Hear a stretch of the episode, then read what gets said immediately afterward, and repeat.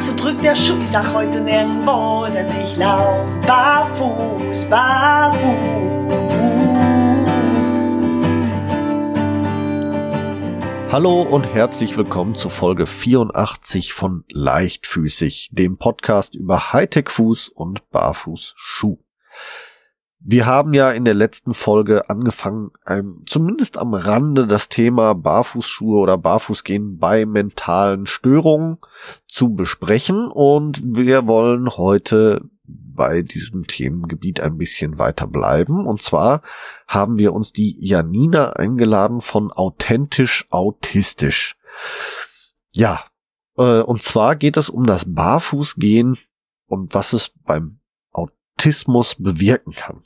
Äh, wir haben uns dann entschieden, mit der Janina zusammen eine Kooperationsfolge aufzunehmen. Das heißt, diese Folge, die ihr jetzt gleich hören werdet, wird sowohl bei uns, hier bei Leichtfüßig zu hören sein, als auch bei authentisch autistisch im Podcast. Von daher wundert euch bitte nicht, dass wir das eine oder andere Thema dann, was ihr hier schon mal äh, gehört habt, natürlich immer wieder aufgreifen, aber auch, dass wir uns dann dort nochmal vorstellen, weil wir haben es, wie gesagt, als Gemeinschaftsaufnahme für beide Podcasts gemacht. Es ist trotzdem ein hochgradig spannendes Gespräch und das Thema Autismus ist wirklich, wirklich spannend. Deswegen empfehle ich auch nochmal Ihren Podcast Authentisch Autistisch.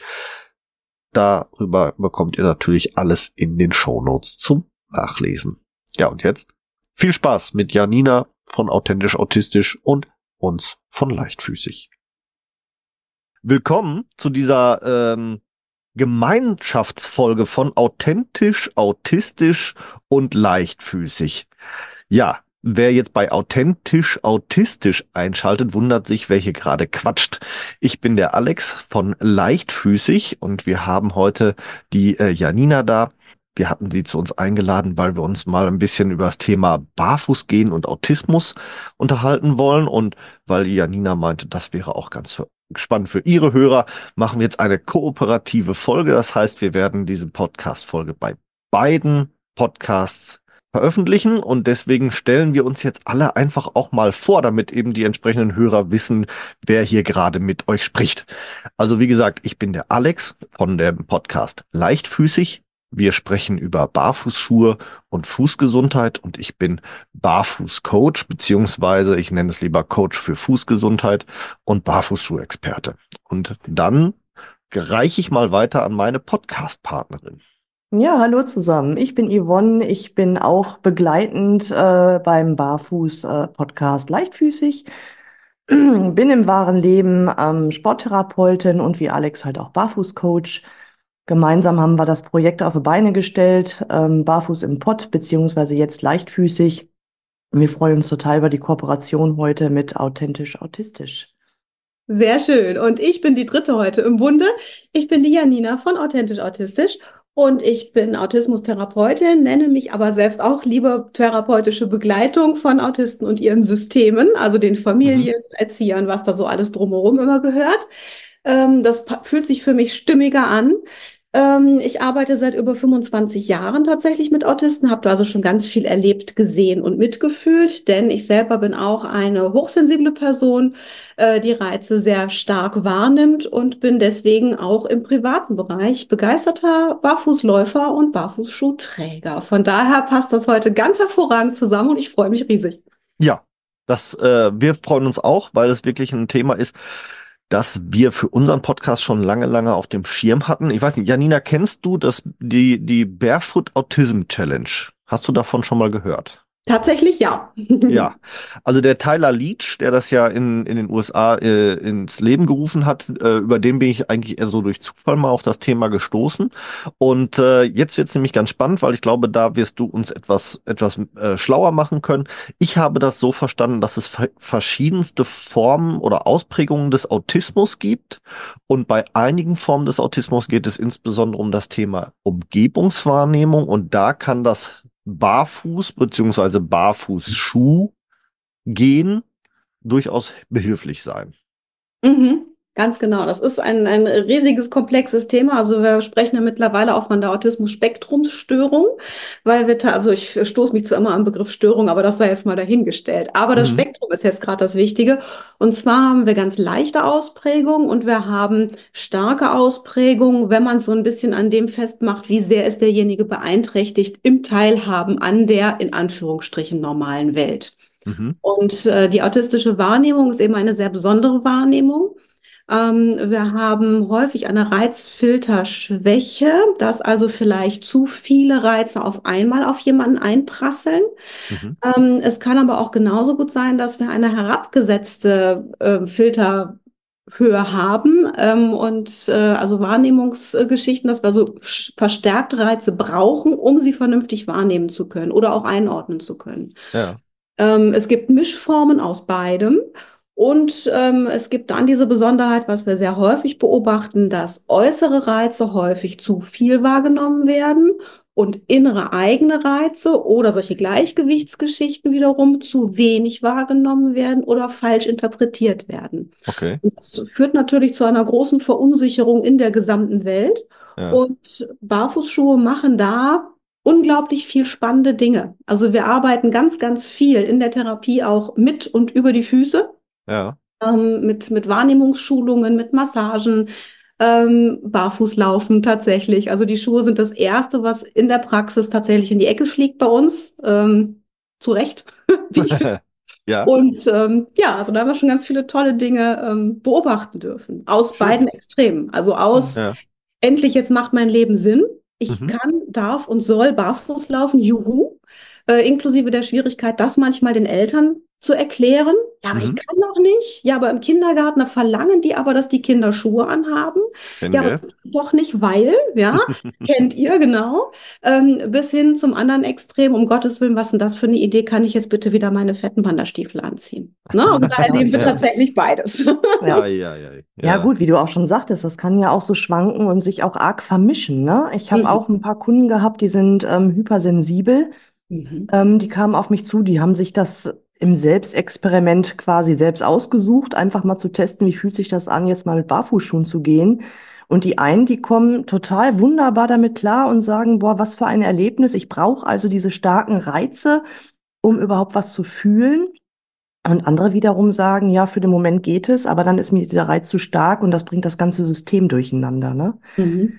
Woran macht man das denn fest? Woran kann man denn äh, erkennen, was für ein Typus man ist? Also ich probiere es tatsächlich ähm, von Mensch zu Mensch einfach aus. Ne? Mhm. Also man muss es wirklich drauf ankommen lassen und ausprobieren und man muss sich, glaube ich, auch Zeit geben.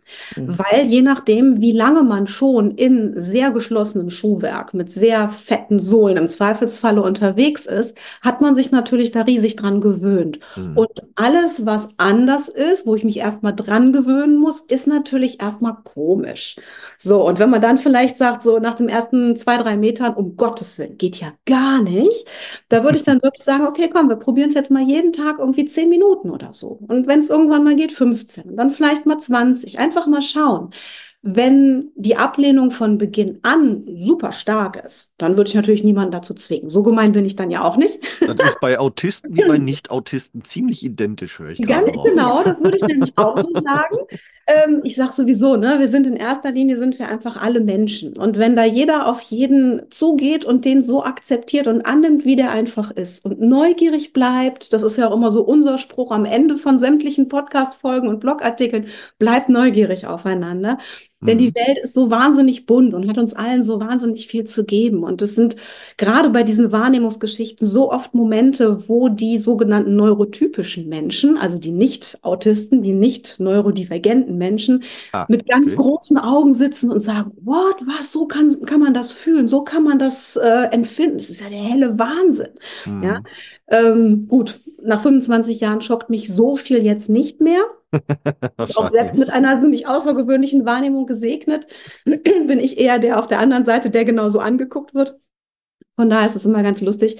Aber da würde ich wirklich ausprobieren, was geht und was geht nicht. Also man beobachtet manchmal so, dass man so eine Idee bekommt, ähm, jetzt gerade bei den Kindern, die, die immer so in Action sind und immer unterwegs und immer laut. Das sind häufig die, die eben Reize suchen, ne? Die Sensory Seeker, die suchen die Reize und brauchen starke Reize und ziehen die an. Mhm. Ähm, und dann haben wir die Sensory Avoider, also die Reizvermeider. Das sind dann die Stillen, die sich eher in die Ecke zurückziehen, sich verstecken, ähm, lieber Kopfhörer aufhaben, äh, Sonnenbrille an, ein Hoodie den ganzen Tag. Das Ja. sind die, die es vielleicht so ein bisschen vermeiden. Wobei es Okay. überhaupt nicht heißt, dass man mit denen mit Barfußschuhen nicht super am Start sein könnte. Ich, da, da wollte ich nämlich jetzt direkt gerade fragen, weil ähm, liebe Grüße gehen raus mal kurz an den Markus vom Barfußgefühl, den wir auch schon mal hier hatten. Der hat mich nämlich auch nochmal auf das Thema gestupst. Der hatte irgendwann, boah, September letzten Jahres mich kontaktiert. Der hatte einen, einen äh, Autismustherapeuten ähm, bei sich im Laden, der eine nicht unerhebliche Menge an äh, Barfußschuhen einer bestimmten Sorte eingekauft hat weil er das tatsächlich mit seinen, seinen ähm, Kunden, sage ich jetzt mal, testen wollte oder ähm, machen wollte, weil der nämlich, ähm, so hatte ich es dann verstanden oder Markus mir äh, ähm, äh, so übermittelt, die Leute durch diese sensorische Zusatzleistung äh, der Füße aus dem Schneckenhaus rausholen wollte. Also das wären ja jetzt quasi die mit der Sonnenbrille, Kopfhörer in der Ecke. Mhm. Jetzt äh, hörte sich das bei dir eher so an, dass das eher nicht so die, die Leute sind, die man damit wirklich locken kann.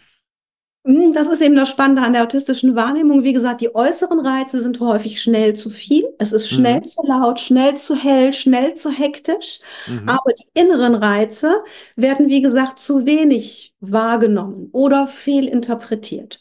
Und von daher kann es gerade bei denen auch eine gute Idee sein, solche Barfußschuhe und äh, Barfußerlebnisse mal anzuregen. Mhm. Ähm, allein dieses Thema Erdung, wo ist unten? Ja, wo sind meine Füße? Ja. Wo stehe ich? Ja, wie, wie kann ich fest in der Welt sein? ja, Ähm, das Empfinden fehlt im Zweifelsfalle. ja. Das kann ich damit natürlich ganz hervorragend schulen.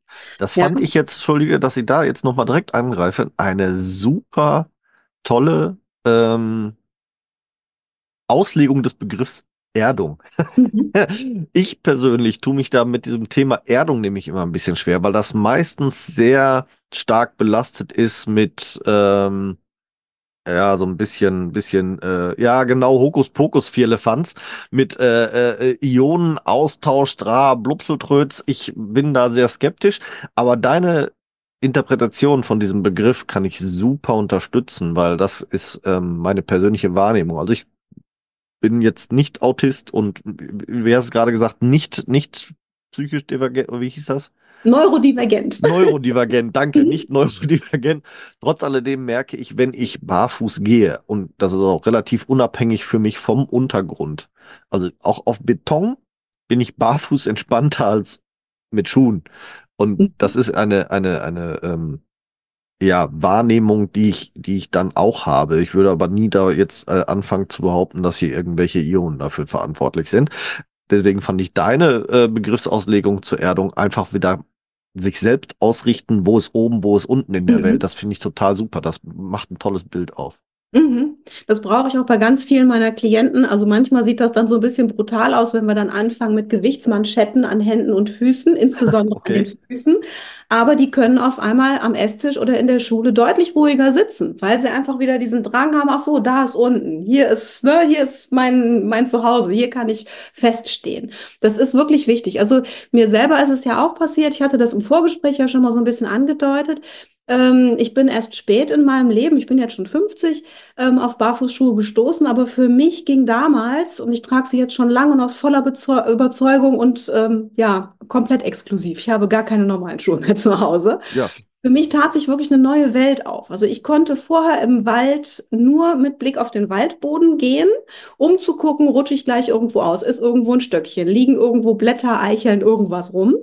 Und erst seit Barfußschuhen habe ich jetzt mal den Blick offen für den Rest der Welt. Denn meine Mhm. Füße geben mir jetzt meine Rückmeldung, wo bin ich sicher und wo nicht. Die können auch mal selber nachgreifen, in Anführungsstrichen, wenn es mal ein Mhm. bisschen rutschig wird. Das können die mit fetten Wandersohlen nicht.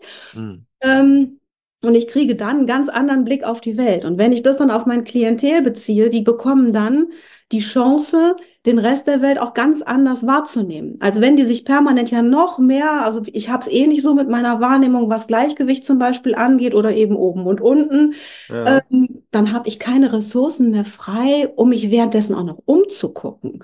Also Mhm. wir haben ganz viele Kinder, die zum Beispiel unglaublich spät erst den Schritt aus dem Buggy rauswagen. Zu Ja. Hause, also das Laufen an sich ist nicht das Thema. Die können laufen, freihändig, gar kein Ding. Die können auch schon Treppen laufen, zu Hause. Aber Mhm. draußen, wo noch ganz viele andere Reize sind, die man nicht so gewöhnt ist, vorbei. Ja, und die Mhm. müssen getragen werden, müssen im Buggy mitfahren, wenn die schon riesig groß sind und viel zu schwer und dann kriegen wir die nächsten Probleme. Mhm. Wahrscheinlich, weil einfach da viel zu viele Reize sind, Schuhe aber wiederum vielleicht zu viele Reize sogar klauen. Jetzt Ja, nehmen wir mal ist so. vielleicht Mhm. deine Hörer vor allem aus dem, aus dem Bereich Autismus mal kurz mit in unsere, in unsere Expertenrunde zum Thema Barfußschuhe und Barfußgehen. Weil du das gerade so aufgemacht hast mit Bewegung, Fortbewegung, ähm, sich auf dem Waldboden dann auch zurechtfinden über die Füße. Mhm. Äh, was dem, was vielen Menschen nicht bewusst ist, oder dem, die meisten Menschen gehen davon aus, dass zum Beispiel für unser Gleichgewichtssinn vorrangig das Innenohr verantwortlich ist. Tatsächlich ist das ein relativ kleiner Prozentsatz, was das Innenohr ausmacht. Das meiste macht unsere Sensomotorik. Über 70 Prozent läuft über unsere Sensomotorik. Und da ist gerade der Nervenreiz, der zum Beispiel eben, oder nicht zum Beispiel, sondern ganz massiv von der Fußsohle auch ausgeht und aufgenommen wird, sehr wichtig. Und ähm, wenn man den jetzt natürlich klaut, indem man eine dicke, dicke Sohle hat, äh, dann hat man gegebenenfalls, wenn man sowieso schon ein Problem hat mit Gleichgewichtssinn oder dergleichen, noch ein viel, viel größeres Problem. Und da setzt dann eben die Möglichkeit des Barfußgehens an, was sogar ja in vielen, ähm, bei, bei einigen körperlichen Erkrankungen sogar explizit empfohlen wird. Ähm, MS, wenn ich es mitbekommen habe, wird das durchaus empfohlen, wenn es da zum Beispiel zu Gleichgewichtsproblemen kommt. Ähm, oder eben halt für die Gelegenheiten, wo das Barfußgehen nicht funktioniert, gibt es dann entsprechend Barfußschuhe. Und auch da gibt es dann nochmal Abstufungen von besonders dünnen bis etwas dicker gepolstert, sage ich jetzt mal in Anführungsstrichen. Also Sohlen bis einem Zentimeter sind da ja durchaus möglich, wenn sie entsprechend ausgebaut sind. Und je dünner dann diese Sohle ist, desto mehr sensomotorischen Input kriegt unser Körper und desto weniger Probleme haben wir, unser Gleichgewicht zum Beispiel zu halten oder uns über unsere Fußsohlen auch zu orientieren in der Welt. Mhm. Du hast es ja auch schon so schön gesagt, ne? Es gibt ja auch eine gewisse Sicherheit, wenn man weiß, der Fuß hat die Möglichkeit, sich irgendwo reinzukrallen. Ja. Gerade im Wald, ne? Wenn dann, Mhm. was weiß ich, eine Wurzel da ist, wo der Wanderschuh ähm, gar keine Rückmeldung geben würde, dass überhaupt eine Wurzel war. Auf einmal rutscht man weg und wundert sich, warum. Und im Barfußschuh oder ganz barfuß hat man halt wirklich die Möglichkeit, dass der Fuß sich da rumlegen kann, ne? Dass man halt dann wirklich dadurch ein bisschen mehr Sicherheit auch bekommt. Aber du hast das auch so schön beschrieben. Ich habe halt die Chance, durch Barfußschuhe sicher zu gehen, aber trotzdem noch alles andere wahrzunehmen. Weil das hatten wir nämlich auch zum Thema mal gemacht. Mm, Der Wald ist ja auch nicht immer barfuß sicher. Mhm. Ne? Es gibt ja Ja. auch spitze Gegenstände, natürliche, unnatürliche Gegenstände, die einen verletzen können. Und da sind Barfußschuhe wirklich ein Segen. Ne? Du hast dann Mhm. wirklich für dich vom Kopf her einfach die Freiheit und die Sicherheit, mir kann jetzt nichts passieren im Bereich der Verletzung. Und so kannst du auch tatsächlich dann die Natur genießen. Ne? Mhm. Es nimmt auch die, die, die spitzesten Steine allein von der Empfindung, was dann wieder so eine Überstimulierung wäre, nimmt es ja auch Ja. ein bisschen weg. Und auch solche Ängste, ne, wie du gerade sagtest, da könnte ja was Spitzes liegen. Oder was ich ja ganz oft habe, große Ängste vor Insekten. Da könnte ja eine Biene sein im Gras und dann trete ich da drauf. Und, ne, und das ist dann immer doppelt schwierig, weil A, könnte die mich pieken und B, bringe ich vielleicht ein Lebewesen um. Ganz Ja. schlimm. Gut, Mhm. das ändern wahrscheinlich die Schuhe dann zwar auch nicht, aber diese Angst vor, ich könnte gestochen werden oder sowas, ne, oder ich könnte wirklich irgendwo reintreten, die ist dann halt auch weg. Das ist wirklich, Mhm. ist so ein bisschen behütet, bekommt aber eben trotzdem alles noch mit. Ja. Die Ja, und das ist ja tatsächlich was, was viele Leute äh, auch verkennen bei Barfußschuhen. Äh, Barfußschuh heißt ja nicht, ähm, ja, heißt ja nur, dass der, dass der Fuß sich so bewegen kann, als wäre er barfuß. Das heißt aber noch lange nicht, dass die Schutzfunktion des Schuhs nicht gegeben ist. Genau. Auch da gibt es sicherlich Abgrenzung und Abstufung. Ich, ähm, ich sag mal, äh, äh, wenn wir zum Beispiel über so Skinner-Sockenschuhe sprechen, die werden mich garantiert nicht davor schützen, wenn ich in den fetten Nagel trete, aber im Wald völlig ausreichend, solange ich jetzt auf ein natürliches Hindernis in, wie, wie ein Stein oder ein Dorn oder sowas trete. Ne? Das sind halt mhm. so diese Abstufungen, die man dann eben für sich ein bisschen abwägen muss. Wo bin ich unterwegs? Was brauche ich? Mhm. Genau, und auch in aller Ruhe eben austesten. Ne? Deswegen, wenn dann jemand sagt, Barfußschuhe sind automatisch nur diese quasi Sockenähnlichen mit Minimalschutz und sagt dann, okay, habe ich jetzt mal einen halben Tag ausprobiert, bin da hinten über einen Schotterweg gelaufen, geht gar nicht. es gibt noch anderes, ne? Gibt dem Ganzen wirklich eine Chance, bitte, ne? Weil das ist unglaublich wichtig. Ja, ja es gibt, ähm, äh, da nehmen wir jetzt wahrscheinlich deine Hörer auch ein bisschen mehr mit auf die Reise als unsere, die wir sprechen da in unserem Podcast ja regelmäßig drüber. Es gibt mittlerweile weit über 100 Barfußschuhhersteller weltweit und viele, viele Schuhe sind kaum noch zu unterscheiden von, von modernen Markensneakern, äh, meist erst auf den zweiten Blick. Die sind sich im Design teilweise so ähnlich, dass man wirklich erst dann ähm, beim, beim genauen Blick auf die Zehenbox erkennen kann, oh, das ist gar nicht Nike, Adidas und Co., das ist irgendwas anderes und mhm. ähm, da gibt es einfach viele, viele äh, Varianten und Möglichkeiten und ähm, auf jeden Fall auch viel für jeden Geschmack ist da mittlerweile ja auch was dabei. Also da äh, auch, ja. Kann ich deinen Hörern mal nur empfehlen, wer sich ein bisschen informieren möchte. Wir haben ganz viele Schuhe schon getestet, deswegen kann man da mal bei uns ein bisschen reinhören. Ähm, da äh, gibt so einiges. Perfekt. Wir würden, wir würden übrigens in unseren Shownotes auf jeden Fall, oder in unseren Shownotes sind auch mehrere Händler ver verlinkt. Also wer jetzt bei dir diese Folge hört und dabei Interesse an dem Thema hat, der kann gerne mal bei uns bei Leichtfüßig in die Shownotes gucken. Da findet ihr ein paar Barfußschuhhändler, wo ihr auch relativ einfach für euch Schuhe finden könnt oder für eure Kinder oder wie auch immer. Das geht relativ gut. Sehr gut. Ja. Ähm, kommen wir aber wieder so ein bisschen Jetzt sind wir wieder viel zu sehr im Barfuß-Thema gerade abgedriftet. Ich wollte bei dem, bei dem Autismus-Thema noch ein bisschen bleiben, weil ich finde das total spannend. Also wir haben bei uns im Podcast schon mehrfach auch darüber gesprochen, dass ähm, Barfußgehen auch bei, bei mentalen Erkrankungen helfen kann. Ähm, Depressionen zum Beispiel wird es ja auch äh, gemacht. Deswegen fand ich es total spannend, Autismus. Jetzt habe ich bei der Vorabrecherche zum Beispiel auch die Barefoot Autism Warriors gefunden auch mhm. ein Podcast, englischsprachig.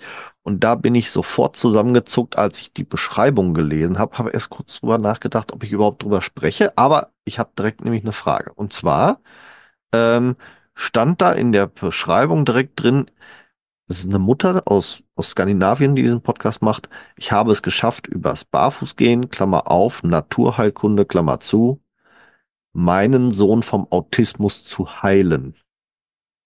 Und ich sehe an deinem Lachen und deiner Reaktion, dass das schon mal maximaler Bullshit war.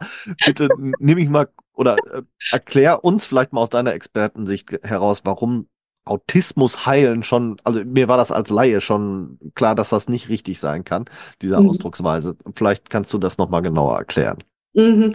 Tatsächlich ist das auch der Grund, warum ich so ungern, ähm, es steht zwar im Arbeitsvertrag, äh, Autismustherapeutin genannt werde, weil Therapie klingt immer nach, da ist was, das kann man wegmachen. Ja, das kann ja. man heilen. Und bei Autismus ist es tatsächlich so, das ist etwas Angeborenes, das ist da, das geht nicht weg.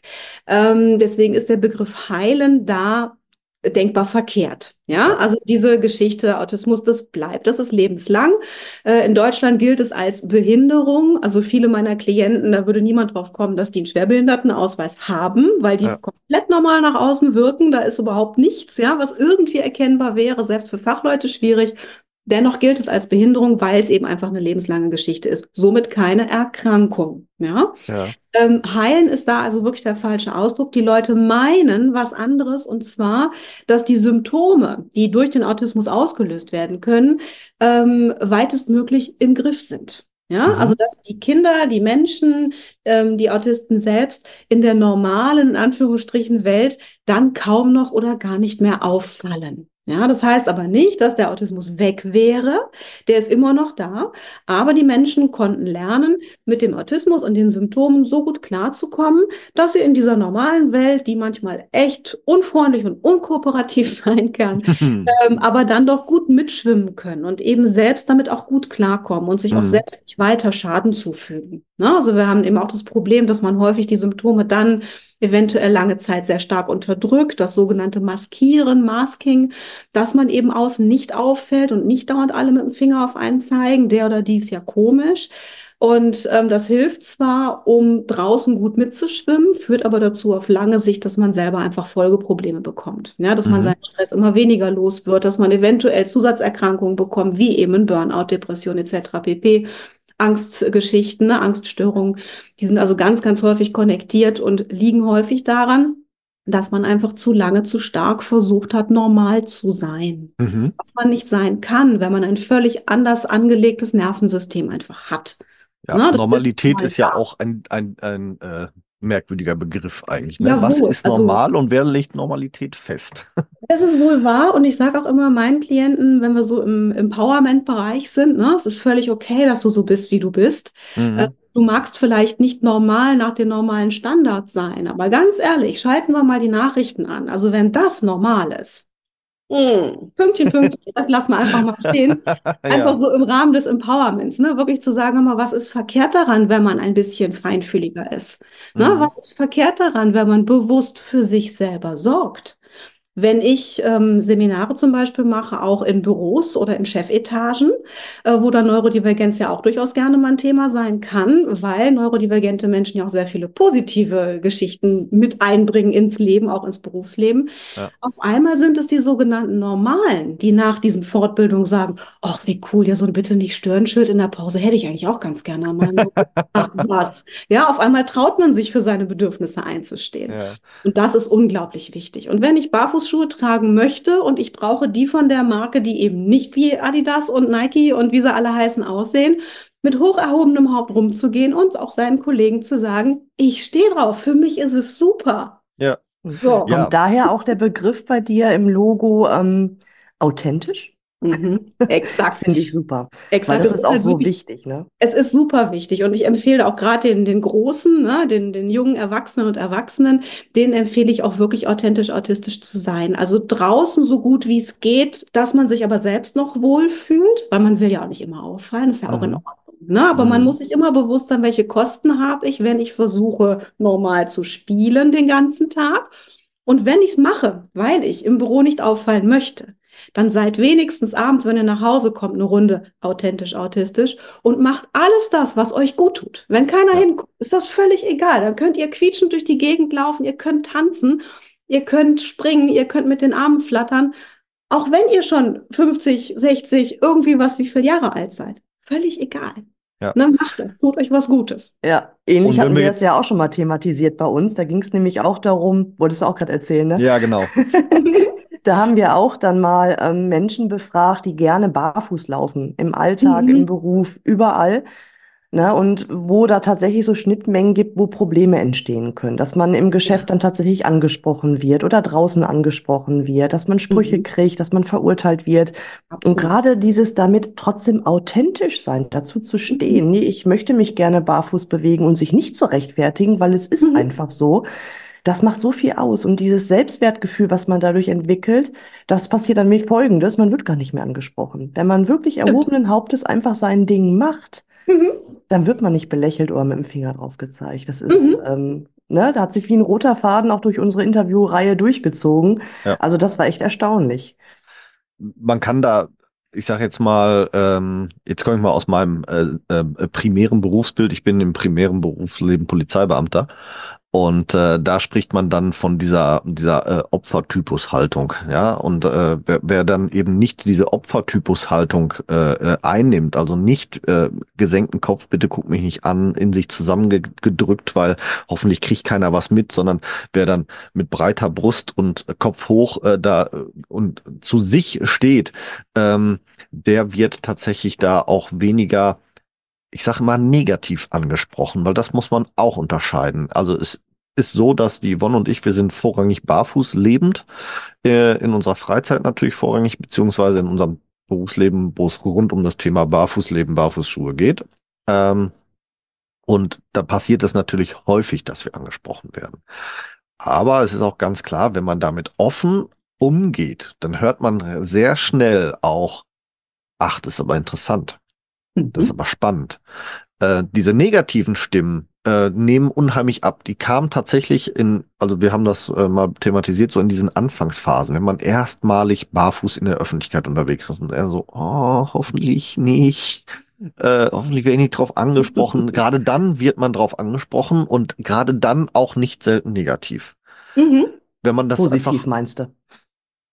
Nee, wenn man, wenn man so, dann wird man nicht selten angesprochen und dann immer negativ. So, genau. So, und dann ja. immer negativ, genau. Genau.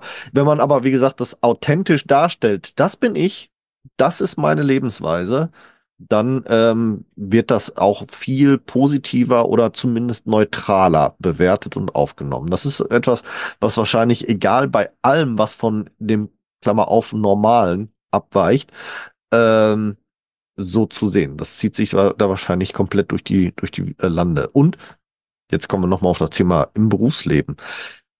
Wir wissen, dass es sogar in vielen Berufen möglich ist, barfuß zu arbeiten, weil wir das entsprechend über unsere Community mitbekommen. Und wenn du jetzt oder wenn jetzt äh, da draußen jemand äh, bei authentisch autistisch zuhört, der sagt, ja, ich würde eigentlich gerne barfuß arbeiten, weil ich merke, dass barfuß laufen ist besser für mich oder keine Ahnung. Ähm, manchmal ist ein, ist ein klärendes Gespräch mit dem Chef oder den Arbeitskollegen dann durchaus ähm, hilfreich und förderlich. Es gibt Arbeitsbereiche, wo es nicht geht. Thema Arbeitsschutz oder sonst irgendwas. Ne? Da muss man immer ein bisschen gucken. Und äh, es gibt aber auch Arbeitsbereiche, wo dann das Schuhwerk aus anderen Gründen weiterhin äh, als empfohlen empfunden wird oder vom Chef vorgegeben wird da ist dann auch manchmal auch eine Wort, okay, dann würde ich gerne den Zwischenschritt nehmen, nämlich Barfußschuhe. Und da gibt es auch, wir haben Business-Barfußschuhe getestet, wenn es zum Anzug sein muss, gibt es ganz tolle Sachen und, und, und. Auch da kann man sich mit dem, mit dem, äh, wie du sagtest, kurzen, knappen Gespräch dann ja auch äh, autistisch, äh, authentisch darstellen mit, das gehört für mich dazu. Für, mein, für mich ist das gerade wichtig und wenn das für euch ein, ein guter Kompromiss ist, dann würde ich diesen Weg auch gerne gehen. Also da einfach mal tatsächlich das offene Gespräch suchen. Mhm, mhm. Richtig. Das war jetzt gerade ganz, ganz spannend, weil genau im Thema ähm, Berufsorientierung und Berufsfindung ähm, waren tatsächlich äh, Schuhe, geforderte Schuhe, nämlich mit Stahlkappe, leider Arbeitsschutz etc. pp äh, waren tatsächlich in mehreren Fällen mittlerweile schon bei meinen Klienten ein Ausschlusskriterium für solche Berufe. Mhm. Weil wir halt wirklich auch ganz anders an Berufsfindung natürlich auch drangehen als andere Leute. Also wir fragen dann wirklich nach, wie ist dein Biorhythmus? Wann kannst du gut arbeiten? Ja, bist ja. du um neun Uhr im Büro überhaupt schon ansprechbar? Oder wäre das überhaupt nicht denkbar für dich? Bist du ab zwölf erst so bereit, am Leben teilzunehmen? Dafür ja. aber von mir aus auch bis 20 Uhr, 22 Uhr, 0 Uhr nachts. Ähm, und da war wirklich ganz häufig das Thema Schuhe, die sind dann so vorgegeben. Da kommst du nicht drum rum, ne? gerade in solchen Hufen. Okay, nee, da nicht. Und dann haben wir uns wirklich wegen den Schuhen umentschieden, weil das auf Dauer so viele Stunden jeden Tag wäre nicht möglich gewesen. Mhm. Tatsächlich war. Und noch eine schöne Anekdote, wo du gerade sagtest, wenn ich äh, erhobenen Hauptes rausgehe, barfuß und tu so, als wenn es völlig normal ist. Also für mich ist es normal. Also für euch bitte auch. Oder wer sich dran stoßen möchte, kann das gerne tun, aber es ist auch sein Problem, ne? wenn er meint, er muss ja. davor einen äh, Normalo Laternenfall rennen in dem Moment, in seinem eigenen ja. Kopf. Ist ja nicht mein Ding. Ähm, mir ist das Ganze unbeabsichtigterweise passiert. Anfang meiner 20er Jahre. Ich bin ja schon immer Barfußläufer gewesen. Mhm. Und da habe ich in meiner Wohnung dann alleine schon gewohnt und hatte irgendwie vergessen, Milch einzukaufen. Wollte kurz noch eben Milch kaufen und renn halt los. Und habe überhaupt nicht gemerkt, dass ich barfuß losgelaufen bin, weil ich war privat zu Hause, klar habe ich keine Schuhe an. Renne also barfuß los zum Supermarkt und merke das Original erst, als ich in den Supermarkt reingehe, weil der so runtergekühlt war, dass dieser Boden glatt, kalt, eiskalt, äh, das fiel dann schon auf. Und ich habe völlig erschrocken runtergeguckt und dann festgestellt, so, ups, ähm, egal, da musste jetzt ja irgendwie durch. Hab dann also meine Milch gekauft, bin nach Hause und hab dann auf dem Rückweg bewusst festgestellt, die Leute waren eigentlich ausnehmend freundlich. Ich guckte nämlich auf einmal in ganz offene und grinsende, strahlende Gesichter, äh, kaum Stirnrunzeln. Ähm, also eher in Gesichter, die so mir bedeutet haben, ach, was ein freier Mensch. Ist das Mhm. nicht schön? Mhm. Und eher vielleicht sogar so ein bisschen versteckter Neid, der ja, finde ich, häufig eben dann ins Negative geht. Das hat aber nichts gegen mich zu tun, die ich gerade barfuß laufe, sondern Mhm. das ist in den Köpfen dieses, wieso darf die das und ich nicht? Warum traut die sich das? Ich würde das ja eigentlich auch gerne. Das ist eine Unverschämtheit. Nimmt ja, man bei Kindern gemein, oft weil man es vorlebt. Mhm. Das nimmt man Ja. bei Kindern oft wahr, wenn, also wenn man an, barfuß an Kindern vorbeigeht, so gerade bei schöneren Temperaturen und die Kinder dann zur Mama, warum geht der barfuß und warum darf ich das nicht? Warum darf ich das nicht? Genau, Ganz richtig. genau. Die sprechen Ganz das einfach genau. offensiv aus, ne? Das ist echt Ja. erstaunlich, ja. Also Mann tut, Mann macht. Das ist was, wo wir halt immer wieder dran stoßen, ne? Mit, mit, äh, mit unserer Denkweise, mit unserem offenen Leben, mit, mit autistischen Wahrnehmungswelten. Wer ist Mann? Ja, und Mhm. wer, wer legt fest, dass Mann das so machen muss? Und wenn Mann das so machen möchte, dann kann Mann das ja gerne tun. Ich bin nicht Mann. Ich mache es so, wie es mir gut tut. Hm. Interessant ist aber kurz in dem Zusammenhang mal, ähm, es gibt sehr geschlechterspezifisch äh, da auch die Wahrnehmung von außen. Also das muss man ganz klar so sagen, dass eine barfüßige Frau durchaus leichter von der Gesellschaft au- empfangen wird als ein barfüßiger Mann. Mhm. Äh, schönes Beispiel, das wir hier auch mal besprochen haben, tatsächlich mit einem Interviewgast, äh, ist das Thema äh, Hochzeit. Also spätestens um Mitternacht sind 50 Prozent der Frauen barfuß auf der, auf der Tanzfläche. Ja. Das stimmt. Ähm, ich habe jetzt auch schon ein paar Hochzeiten mitgemacht, auch nachdem ich mich fürs Barfußleben entschieden habe. Und tatsächlich bei denen, die mich jetzt nicht kannten, wurde ich komisch angestarrt, obwohl, wie gesagt, ich dann einer von 25 barfuß auf der Tanzfläche war, war ich der, Mhm. derjenige, der komisch angeguckt war, weil die anderen 24 eben Frauen waren. also die, die geschlechtsspezifische Wahrnehmung ist da auch immer wieder sehr, sehr spannend. Absolut, Ähm, ja. Das äh, wird sich ja auch dann bei Autisten sicherlich nicht ändern, ähm, aber äh, würde dann, ich sag jetzt mal, wenn man das zugrunde legt für autistisch veran veranlagte Frauen, die Sache vielleicht sogar vereinfachen, wenn man Mhm. wenn derjenige sich das traut. Mhm. Äh, ist jetzt aber eine ganz kurze Frage, die ich sowieso mal kurz habe. Ich habe viele Berichte jetzt nochmal, wie gesagt, vorab geschaut und ich habe relativ wenige autistische Frauen gefunden. Mhm. Ist das, ist das ein Bild, das sich jetzt durch Zufall ergab oder ist es tatsächlich so, dass das häufiger beim, beim männlichen Geschlecht vorkommt? Also wenn man ähm, den ganzen Statistiken äh, traut, wobei trau keiner Statistik, die du nicht selbst gefälscht hast, ne? Absolut richtig. ja. Ähm, ja, dann gibt es also einen deutlich höheren Prozentsatz an Jungs und Männern äh, mit autistischer Diagnostik. Allerdings ist es so, dass sich diese Zahlen ähm, gerade jetzt in ganz jüngster Vergangenheit drastisch äh, annähern, Mhm. ähm, weil einfach Mädchen anders sozialisiert sind, ob man es will oder nicht, ähm, und häufig nicht oder erst sehr viel später auffallen. Also Jungs werden viel früher di diagnostiziert, weil die häufig eher in diese Schiene gehen. Die sind dann halt laut, die sind äh, vermeintlich unkooperativ, die sind schwierig, die fallen auf in der Schule, die stören, die machen komische Dinge. Da hat man viel eher ähm, den Blick drauf und schickt dann mal zu einer Diagnostik, häufig über das Thema ADHS und am Ende kommt Autismus raus oder auch beides. Gibt also auch die Kombidiagnostik sehr häufig. Und ähm, Mädchen sind eher die, die zurückgezogener sind. Ja, also wenn ein Junge in der Ecke sitzt und will von nichts was wissen, das fällt voll auf. Der ist anders als die anderen. Warum spielt er nicht mit Fußball? Mhm. Oder warum prügelt er sich, wenn sofort? Warum hat auch der nicht dieses Mittelmaß? Und Ja. wenn wir Mädchen haben, was halt still in der Ecke sitzt, super gerne puzzelt, ähm, Lieder singt und zu denen vielleicht hin und her wiegt, dann mag das eine viel längere Zeit noch total normal wirken. Ja, das Mädchen ist halt schüchtern, die ist halt ein bisschen introvertiert, aber ist ja ganz niedlich so, ne? Ja. Da tut man auch gerne ein bisschen mehr, da kümmert man sich, da lässt man auch mal die Ruhe. Ja, bei Jungs sieht es anders aus. Die wirken schneller auffällig. Okay. So. Und wir haben tatsächlich, ähm, wenn wir die Diagnostik oder wenn wir die Zahlen betrachten, bei Kindern sind mehr, deutlich mehr Jungs als Mädchen diagnostiziert, wobei sich das eben rasant angleicht. Und im Erwachsenenalter ähm, ist es auch nochmal super spannend, weil da die Frauen auf einmal nachziehen, ab einem gewissen Alter. Weil die kommen erst häufig sehr viel später in die Diagnostik und leider Gottes meistens über einen anderen Weg. Meistens Mhm. über den Weg von Burnout und Depressionen. Ah, Das okay. kann tatsächlich in der Klinik landen, weil das Masking auf die Spitze getrieben wurde. Die waren nicht diagnostiziert, die haben nie in der Schule Nachteilsausgleich bekommen, da hat sich niemals jemand für interessiert. Es wurden nicht die richtigen Fragen gestellt. Ähm, es wurden Hilfen angeboten, die für Autisten genau nicht hilfreich sind. Und irgendwann kippt das Ganze, platzt die Mhm. Bombe. Und dann haben wir Burnout, Depression, kommen vielleicht in eine Klinik und dann kommt als Zufallsdiagnostik raus, ups, da haben wir ja eine Asperger-Autistin. Ja, sowas aber auch. Das ist ja Ah, ein Ding. okay.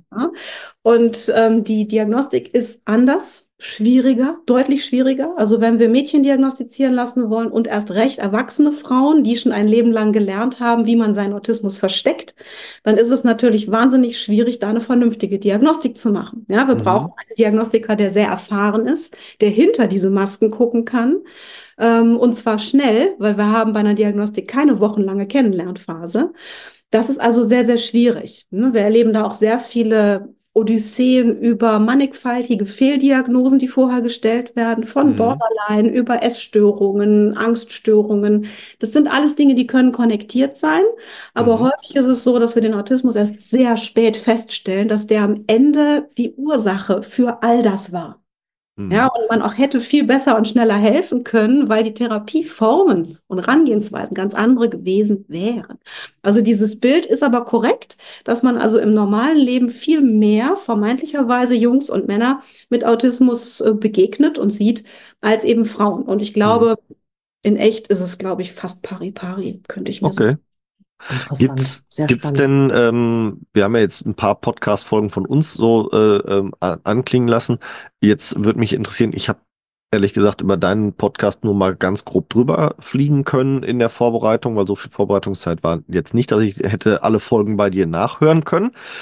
Ähm, sind auch schon ganz schön viele, von daher sei es dir nachgesehen. ich wollte gerade sagen, sind schon ein paar mehr. Sag mal bitte, wo seid ihr jetzt aktuell? Ich habe es tatsächlich schon wieder vergessen. Du's? 109 oder so. Ja, also ihr seid ja. schon äh, deutlich, deutlich weiter in den Folgen als wir. Wir sind jetzt irgendwo bei Mitte 80, glaube ich, gerade.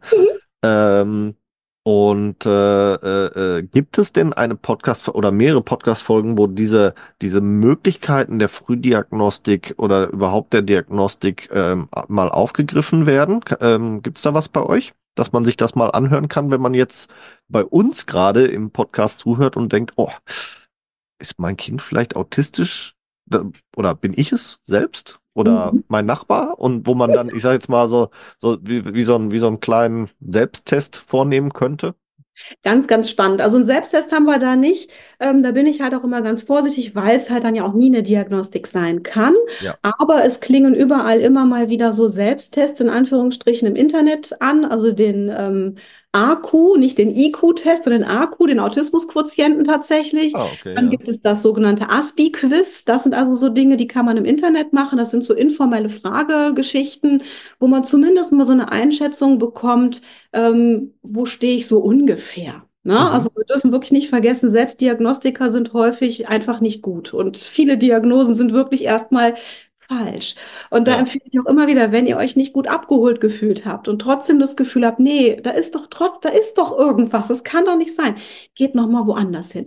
Du hast aber vollkommen recht, das Thema Diagnostik sollte ich wirklich mal zu einem Einzelthema machen. Es kommt überall und immer wieder vor. Hm. Ähm, viele Leute werden auch immer aufmerksam, weil es bei mir halt ganz, ganz häufig um den Bereich Wahrnehmung geht. Was ist normal? Was ist angeblich nicht normal? Hm. Äh, was mache ich denn, wenn? Also jetzt gerade ähm, in, in dieser Woche geht es zum Beispiel ums Thema Smalltalk und einfache Fragen. Also so eine Frage wie, wie geht es dir?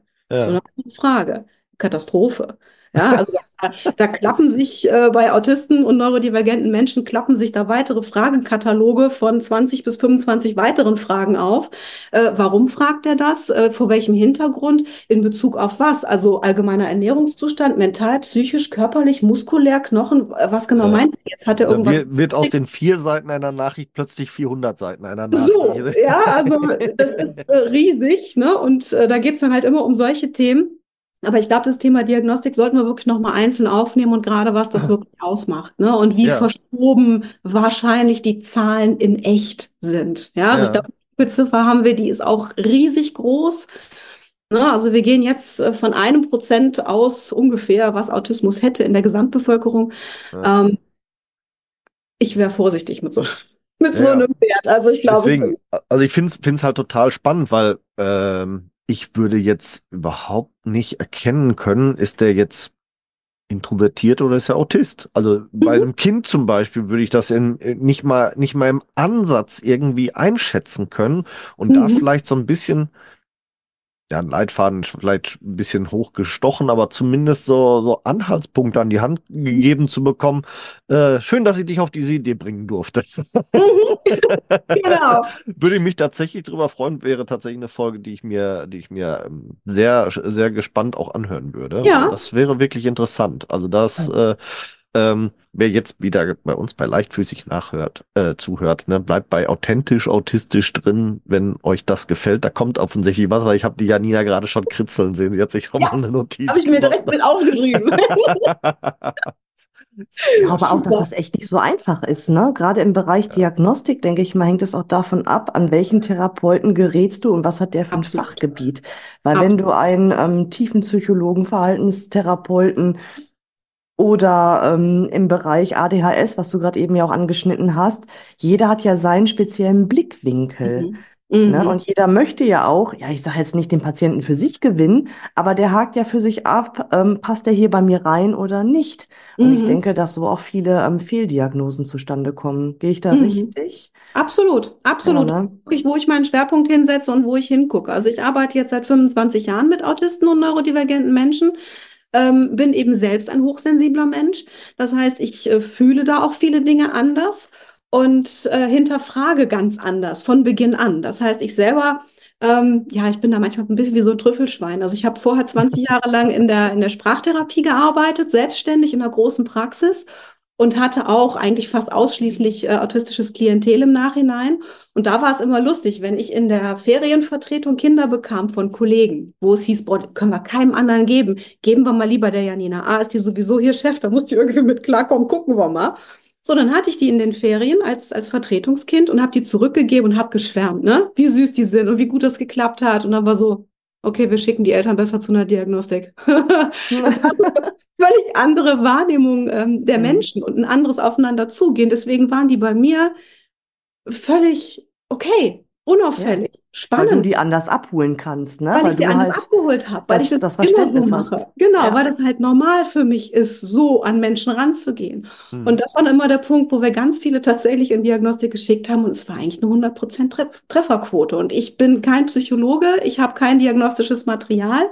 Ähm, es war wirklich immer diese Diskrepanz zu anderen, in Anführungsstrichen, normalen Kindern. Und wie kommt Ja. man damit klar oder eben auch nicht? Hm. Unglaublich spannendes Thema. Ja, absolut. Stimmt. Ich habe da noch eine Absolut Frage. spannend. Du hast vorhin am Anfang mal erwähnt, dass du auch viel mit Massagen arbeitest über die Mhm. Füße. Hast du eine Mhm. spezielle Technik? Weil da gibt es ja mittlerweile von bis. Von bis, genau.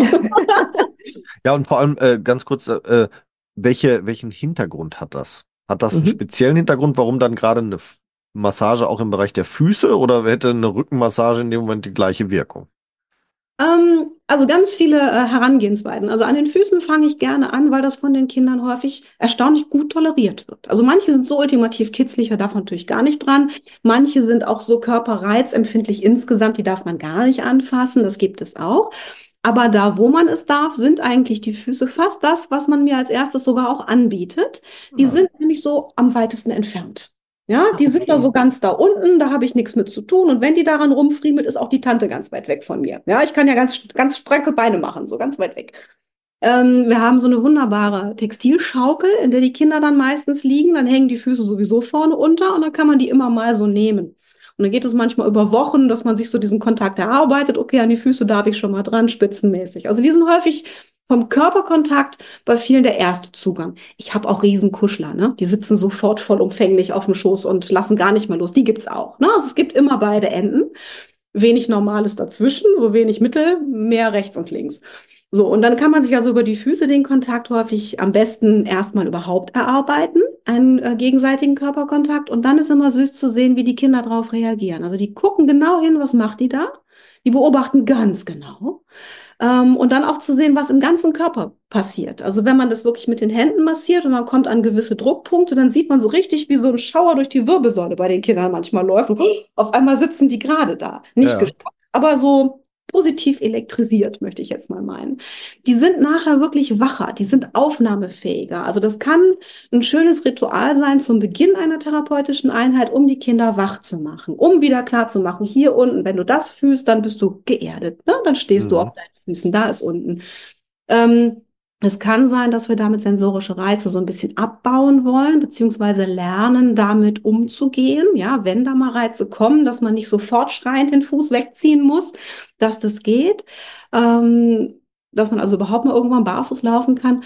Ähm, es kann sein, dass wir darüber zum Beispiel auch Ableitungssachen trainieren, also solche Ventile. Wenn du Mhm. mal eine Überreizung hast, wie kannst du die auch loswerden? Auch das kann toll über die Füße funktionieren. Da sind Ja. auch Kältereize immer gern genommen.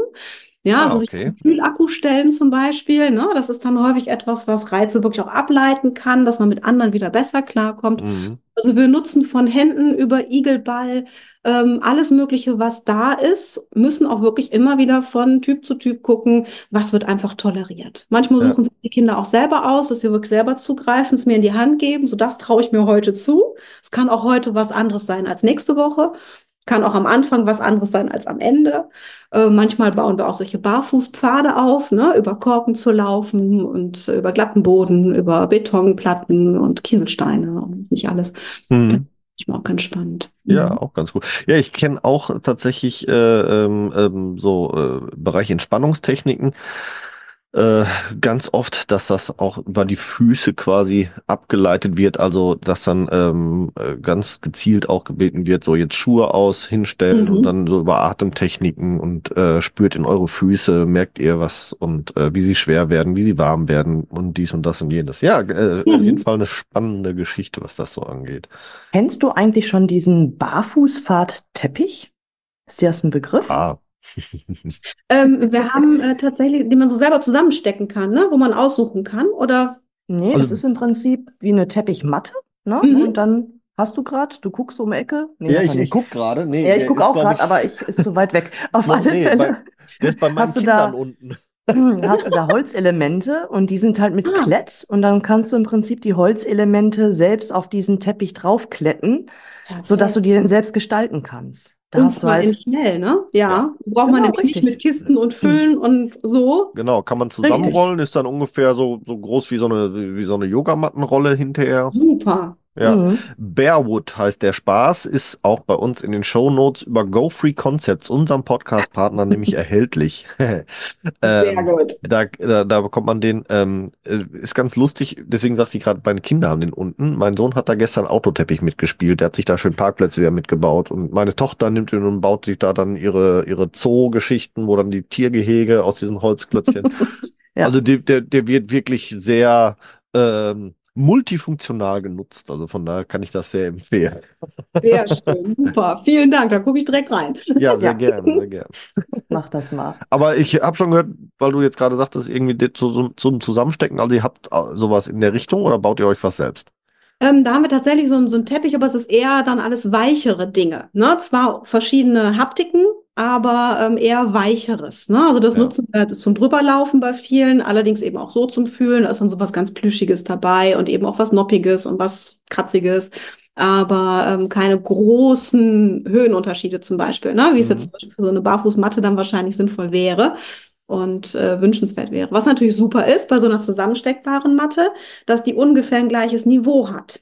Mhm. Das ist was, was ich immer bei diesem Nutzen von Wannen total schwierig finde. Die Kinder müssen erstmal einen großen Schritt drüber und dann wieder runter. Und dann habe ich einen Mhm. völlig anderen Druck, als wenn ich auf Ja. dem gleichen Niveau laufen kann. Das macht ja auch was mit dem Kopf. Ich habe wieder eine Unterbrechung im Bewegungsablauf. Ich muss den Fuß so hochheben, um nicht zu stolpern. Mhm. Mhm. Und ich finde auch, dass beim Drüberlaufen, wenn man es in Wannen drin hat, das eh ein völlig falsches Fußgefühl gibt. Also für mich selber empfinde ich das so, weil das Material drückt sich sich zu den Seiten und wird da aber wiederum gebremst und gestaucht. Und das gibt auch ein völlig falsches Fußgefühl, Hm. ob ich jetzt über eine Korkfläche laufe oder über Korken, die frei liegen Hm. oder die eng gepresst. Ich sinke ein, es drückt vom Rand. Das gibt auch wieder eine völlig falsche Empfindung. Ja, Also, richtig. Ja, Mm, absolut. Das Problem hatte ich auch bei meinen Anfängen. Da wollte ich nämlich auch irgendwie so einen Barfußpfad haben, den ich mitnehmen kann, was Transportables. Und hatte dann auch erst mit so Wannen gearbeitet, wo ich das Material dann halt einfach reinlege, ne? Aber da hast du recht, dass das verdrängt und das ist nicht richtig. Und mhm. ich habe dann irgendwann, ähm, gibt's auch diese Plastikschuhabtreter. Oder Mhm. wo du einfach dann Schuhe draufstellen kannst, ne? Mhm. Oder Blumenuntersetzer, die wirklich so maximal nur so zwei Zentimeter Rand haben. Mhm. Und die habe ich mir dann befüllt mit so einem, ähm, ach, so einem Abdichtungskleber, damit das Zeug halt auch nicht wieder rausgeht. Perfekt. Mit Steine, mit Murmeln, mit Lego, mit Tennisbälle, also wirklich mit einem Schnippschnapp. Und das kam wirklich gut an, ne? Weil da hast Ja. du recht, ne? Erstmal die Höhe ist entscheidend, aber auch, dass das Mhm. Material nicht irgendwie flöten geht, ne? Mhm. Mhm. Eigendynamik entwickelt, die man da ja gerade überhaupt nicht Richtig, kann, ne? Ja. richtig, genau. Man kann aber auch schöne Bastelarbeiten tatsächlich draus machen. Ich habe das mal Mhm. hier bei der Schule unserer Kinder gemacht zum Herz Herbstfest. Da haben wir einen herbstlichen Barfußpfad indoor selber gebaut. Da haben wir einfach Schuhkartons genommen, haben die in der Hälfte so ein bisschen von der Höhe gekappt. Und dann durften die Kinder Material sammeln, was dann da reingeschmissen wurde. Von, von Reisig über Blätter, über keine Ahnung, Kiesel, Erde, Sand, was sie da alles angeschlört haben, was sie interessant und spannend fanden. Äh, ist vielleicht eine nette Bastelidee für, für jemanden zu Hause, der dann äh, noch irgendwie was überlegt, wie man das mit seinen Kindern machen könnte oder umsetzen könnte. Geht auch immer ganz Schön. gut. Ja. Ja, warum ist das eigentlich aus unserem Blickwinkel wichtig? Ne, da- darüber haben wir noch gar nicht gesprochen, ne? Wir als äh, Barfußcoaches ähm, wollen halt natürlich auch ganz gerne mal den Fuß wieder beibringen, die Muskeln und die Gelenke und alles wieder natürlich zu benutzen. Mhm. Ja, deswegen machen wir es halt auch ganz gerne mit unseren Kunden, dass wir denen halt wieder beibringen, was der Fuß überhaupt kann ohne Schuh. Mhm. Ne, dass der von sich aus stabil ist, ähm, egal auf was für Untergründen. Mhm. Und dazu braucht man halt auch verschiedene Materialien, ne? Ja, Und also auch ihr wie- braucht, ja, ihr braucht ja wahrscheinlich auch einen langen Atem dann, ne? Weil, was man Ja. ja kennt, wenn jemand sehr lange in sehr geschlossenem Schuhwerk unterwegs ist und plötzlich auf Barfußschuhe umsteigt, der bekommt vielleicht am Anfang sogar zusätzliche Probleme, die er Ja. vorher nicht hatte. Verspannungen und zerrungsähnliche Geschichten und Ermüdungen und äh, Richtig. Schmerzen Ja. in Waden, in Rücken etc. pp., weil sich vielleicht erstmal wieder was überhaupt neu bilden muss. Ja, weil man genau. Muskelkater an Stellen hat, da wusste man vorher nicht, dass man Stellen hat. Weil, weiß der Herrgott, Richtig. Ja? Also, sprechen wir, Ja.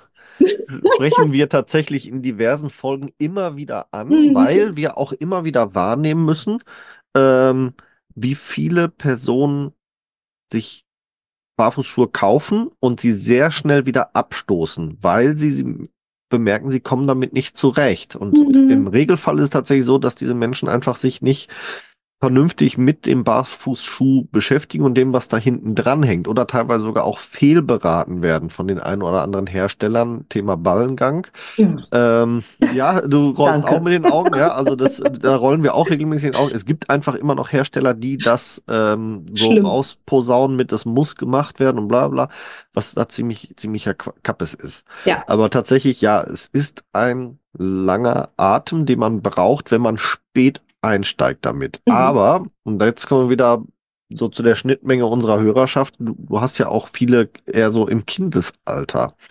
Und äh, bei je, mehr, je eher man anfängt mit Barfußschuhen und mein Sohn fängt, hat, glaube ich, nur die ersten zwei Paar Schuhe nicht Barfußschuhe gehabt und meine Tochter hat von Anfang an in ihrem Leben nie was anderes kennengelernt. Und äh, die sind es nicht nur maximal gewöhnt, sondern die äh, verteufeln auch durchaus normales Schuhwerk mittlerweile. Also mein Sohn beschwert sich regelmäßig über seine Fußballschuhe. Im Moment gibt's aber für Kinder noch nicht so viel andere Möglichkeiten. Kommt Mhm. hoffentlich bald, wir arbeiten dran. aber im Moment ist es halt so, da muss er noch in die Standardhersteller rein und da beschwert er sich schon immer regelmäßig, aua, die sind ein bisschen eng. Mhm. Mhm. Ne? Also von daher, ähm, da kann man Barfußschuhe schon mal sehr schön auch zur körperlichen Prävention hernehmen. Ja, also äh, da geht es dann ja auch um Fußfehlstellungen wie Knick, Senk, Spreizfuß, wie wie äh, Zehendeformationen jeglicher Art, die man über Barfußschuhe schon mal verhindern kann, dass sie sich überhaupt erst entwickeln. Und Mhm. wenn man als im, oder in einem fortgeschrittenen Alter, also Jugendlicher, Erwachsener oder sowas, äh, jetzt damit tatsächlich schon Probleme hat, dann kann es ein Hilfetool sein, diese Fehlstellung wieder zu regenerieren, also wieder zu einer natürlichen Fußfehlstellung, äh, zu, Quatsch, zu einer natürlichen Fußstellung zurückzukehren und diese Fehlstellung wieder herauszubekommen. Mhm. Da können Barfußschuhe eine Menge machen, aber auch da, Obacht, Obacht, die richtigen Barfußschuhe müssen es dann für einen sein, weil wenn man dann nämlich Barfußschuhe kauft, die zu schmal sind, was leider auch häufig gemacht wird, oder zu kurz, was mhm. auch nicht selten gemacht wird, weil auch da der ein oder andere Hersteller falsch berät, dann kann ich auch weiterhin die normalen Schuhe tragen, die ich davor hatte, weil dann ändere ich nichts. Ja, oder von 0 auf 100, ne? Genau, ja. von 0 auf 100. Mhm. Und ich erlebe auch gerade beim Thema, wo du sagst, zu kurz, ne, erlebe ja. ich es wirklich ganz häufig, dass die Leute sich am Anfang fast immer die Schuhe eigentlich zu klein kaufen, ja. weil sie ja eben über so und so viele Jahre diese Enge gewöhnt sind. Mhm. Und dieses labberige, zu empfunden lange, ähm, führt natürlich auch wieder zu einer Unsicherheit. Ich stolpere, spätestens bei Treppen häufig ähm, ne, dass man an die Treppenstufen anstößt und äh, dann ist es natürlich doof und dann landen die Dinger in der Ecke. Ja. Und häufig erlebe ich es dann, die kaufen sich die erstmal zu klein, merken aber dann, wenn es gut läuft, irgendwann, ich glaube, ich habe so das Gefühl, ich könnte irgendwie, ich probiere mal eine Nummer größer. Ja. Und oh, auf einmal haben wir ein ganz anderes Gefühl. Aber dann haben wir uns schon so ein bisschen dran gewöhnt. Also viele tasten sich wirklich an die richtige Größe, die sie in Wirklichkeit haben, erstmal ran. Und ich bin schockiert, wie viele Größen zum Teil dazwischen liegen. Ja, also ich habe neulich eine Kundin gehabt, die, die hatte sich 14 Tage vor einem Workshop neue Schuhe gekauft mhm. bei Leguano. Ich sage es jetzt einfach mal so offen. Ist da beraten worden und kam dann in den Workshop und am Ende des Workshops stellte sich raus, sie hat Schuhe in zwei Nummern zu klein verkauft bekommen, 14 Tage vorher. Mhm. Ja, der Schuh war am längeren Fuß zwei Millimeter kürzer als ihr Fuß. Oh, bitte. Ja, also das, da muss man wirklich ein bisschen drauf achten. Ja. Wie gesagt, wer jetzt bei dir zuhört und es noch nicht kennt, wir haben eine Podcast-Folge nur rund ums Thema richtige Maße, richtiges Messen gemacht. Da äh, dürft ihr euch gerne mal reinhören. Äh, trotz alledem ist es tatsächlich so, dass wir festgestellt haben, es ist auch ein gewisses gesellschaftliches Problem, weil dieses falsche Gefühl von der Fuß hat die, muss die und die Länge, Klammer auf Kürze haben und so und so schmal sein. Das ist ein maximal gesellschaftliches Problem, denn wir haben gesellschaftlich festgelegt, dass ein, eine schlanke Schuhsilhouette als schön empfunden wird. Mhm. Wir haben festgelegt, ähm, dass, äh, oder es wurde früher falsche Größen vermittelt. Es wurde auch wird ja auch vermittelt oft, dass jede Größe bei jedem Hersteller gleich ist. Auch das ist falsch. Also teilweise liegen bis zu einem Zentimeter bei der gleichen Schuhgröße zwischen den Herstellern. Mhm. Äh, da gibt's ganz viele, viele Dinge, die man, die man durchaus beachten sollte, wenn man sich mit dem Thema beschäftigt und wenn man sowieso dann nochmal aus zweierlei gesundheitlichen Gründen macht, nämlich einmal aus dem Bereich körperliche Gesundheit und aus dem Bereich mentale Gesundheit, dann sollten es doch von vornherein auch die richtigen Schuhe sein, mit denen man auch sich hervorragend wohlfühlt und auch noch sich was Gutes tut körperlich. Mhm. Absolut. Auf jeden Fall. Ja. ja. Das war äh, aus meiner Sicht auch so ein bisschen schon das Wort zum Sonntag, würde ich sagen. Wenn wir nähern uns langsam, aber unsicher der einen Stunde, der äh, vollen Stunde. Ähm, das ist für uns immer so ungefähr die Grenze, wo wir dann sagen, es sollte Zeit sein, dass wir zum Ende kommen, sonst machen wir gern noch mal eine zweite Folge. äh, ich könnte tatsächlich mich über das Thema wahrscheinlich jetzt auch locker flockig noch weiter mit dir unterhalten, weil es wirklich spannend war. Ähm, ich würde unseren Hörern von Leichtfüßig auf jeden Fall sehr empfehlen, wenn ihr euch für das Thema weiter in, äh, in, äh, interessiert. So, jetzt habe ich's. Ähm, bei authentisch autistisch. Wir werden es in den Show Notes bei uns natürlich vermerken. Äh, einmal sich ein bisschen weiter zu informieren. Ich würde jetzt mal was ganz Lustiges wagen. Wir machen es immer so, am Ende unserer Podcast-Folge darf noch mal ein Schlussstatement unseres Gastes äh, nicht fehlen. Freie Worte von Grüß die Mutti bis Weisheiten der Welt. Da du jetzt bei uns Gast bist, liebe Janina, und wir ja im Endeffekt bei dir, würde ich das jetzt einfach vorschlagen, dass wir das genauso reihum einfach mal halten und du hast jetzt ähm, als unser Gast für unseren Podcast auf jeden Fall schon mal das erste Statement für dich und dann folgen wir mit etwas kürzeren, weil wir sind ja schließlich zwei. Okay, also erstmal vielen lieben Dank ne, für die Einladung. Das schon mal jetzt direkt vorweg. Das fand ich schon ganz großartig. Und was toll ist, ich glaube, dass diese beiden Bereiche Barfuß und ähm, eben Autismus unglaublich eng zusammenhängen. Von daher auch dieses Schlusswort, ähm, was wir generell immer in sämtlichen Enden haben, bleibt neugierig. Und zwar aufeinander, auf euch, auf euer Ent Erleben was ist schon normal, wer ist Mann, äh, entscheidet wirklich für euch, was euch gut tut und ähm, achtet da ganz genau drauf, seid ganz feinfühlig, lasst euch Zeit und ähm, ja, beobachtet einfach mal. Und manchmal tun einem Dinge gut, auf die man vorher gar nicht gekommen wäre. Ausprobieren. Super.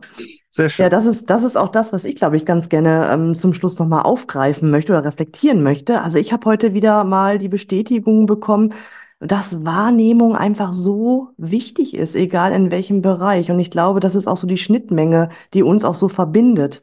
Mhm. Ne? Also von daher, liebe Leute da draußen, seid nicht scheu, was wahrzunehmen, geht raus in die Welt und guckt, was ihr da zu fühlen, zu hören, zu riechen, zu ertasten bekommt. Ich glaube, das ist auch so der Schlüssel zu sich selbst und zur Freiheit, die wir tatsächlich haben. Ja, mein Schlusswort wird jetzt mal ein bisschen mehr der Logik schulden, sage ich jetzt mal. Äh, schauen wir uns die Menschheitsgeschichte von ihrer Entstehung an, stellen wir fest, dass wir Menschen schon immer Meister darin waren, Werkzeuge zu schaffen. Eines der am häufigsten verwendeten Werkzeuge ist der Schuh, weil mehr als ein Werkzeug ist der Schuh nicht. Liebe Leute, lasst den Schuh wieder Werkzeug sein. Ihr braucht auch keinen Flaschenöffner, um den Drehverschluss zu öffnen. Ihr braucht nicht immer einen Schuh, um euch fortzubewegen. Und das ist mein persönliches Schlusswort zum Thema Barfußschuh und Barfußgehen. So.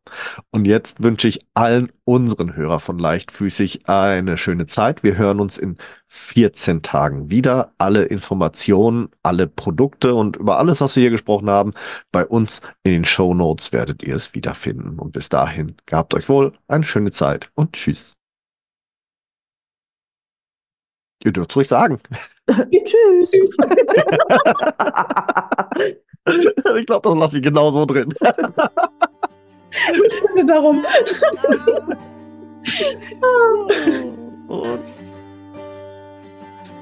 Wir hoffen, auch die heutige Folge hat euch gefallen. Und wenn ihr keine der kommenden Folgen verpassen wollt, dann abonniert uns doch bitte. Ihr könnt uns auf diese Art und Weise natürlich auch unterstützen. Ihr könnt uns auch unterstützen, indem ihr uns bewertet und uns auf unseren Social-Media-Kanälen folgt. Alle Links findet ihr wie immer in unseren Show Notes. Klickt euch da durch und wir freuen uns, ähm, wenn ihr das nächste Mal wieder einschaltet. Bis dahin, wir hören uns und jetzt hört ihr wie immer noch unseren Titelsong von der lieben Carla Barfuß mit freundlichen Füßen. Wir hören uns. Macht's gut. Ciao.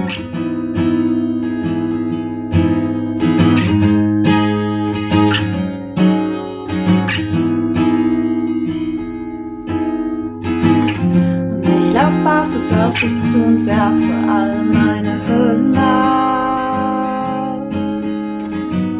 Und ich lauf barfuß auf dich zu und werfe alle meine Hürden ab. Du fragst, wo drückt der Schuh, sag heute nirgendwo, denn ich lauf barfuß, barfuß.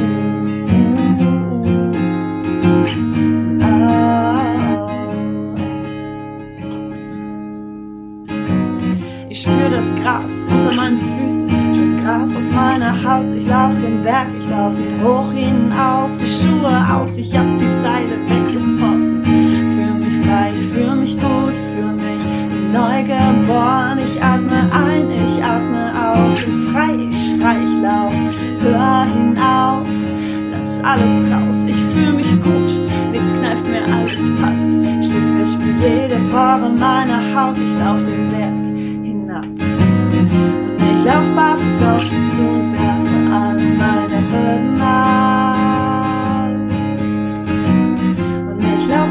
Schritt auf dich zu und werfe alle meine Hürden ab. Du fragst, wo drückt der Schuh? Sag heute nicht ohne dich lauf barfuß, barfuß. Ah, ah, ah. Ich bin ein Kontrollfreak, kann's immer schwer loszulassen und wirklich will mich ihm er verpassen. Meine Abdruckstellen, guck wie schnell sie doch verblassen. Und wir zwei, wir sind Honigkuchenpferde, die um die Welt. Ach, ich seh dein Lächeln bis hierher. Ich bin hier, ich bin mehr, ich fühle mich gut. Jetzt kneift mir alles passt. Schiffe spiel jede Pore meiner Haut. Ich lauf den Berg hinab. Und ich lauf barfuß auf dich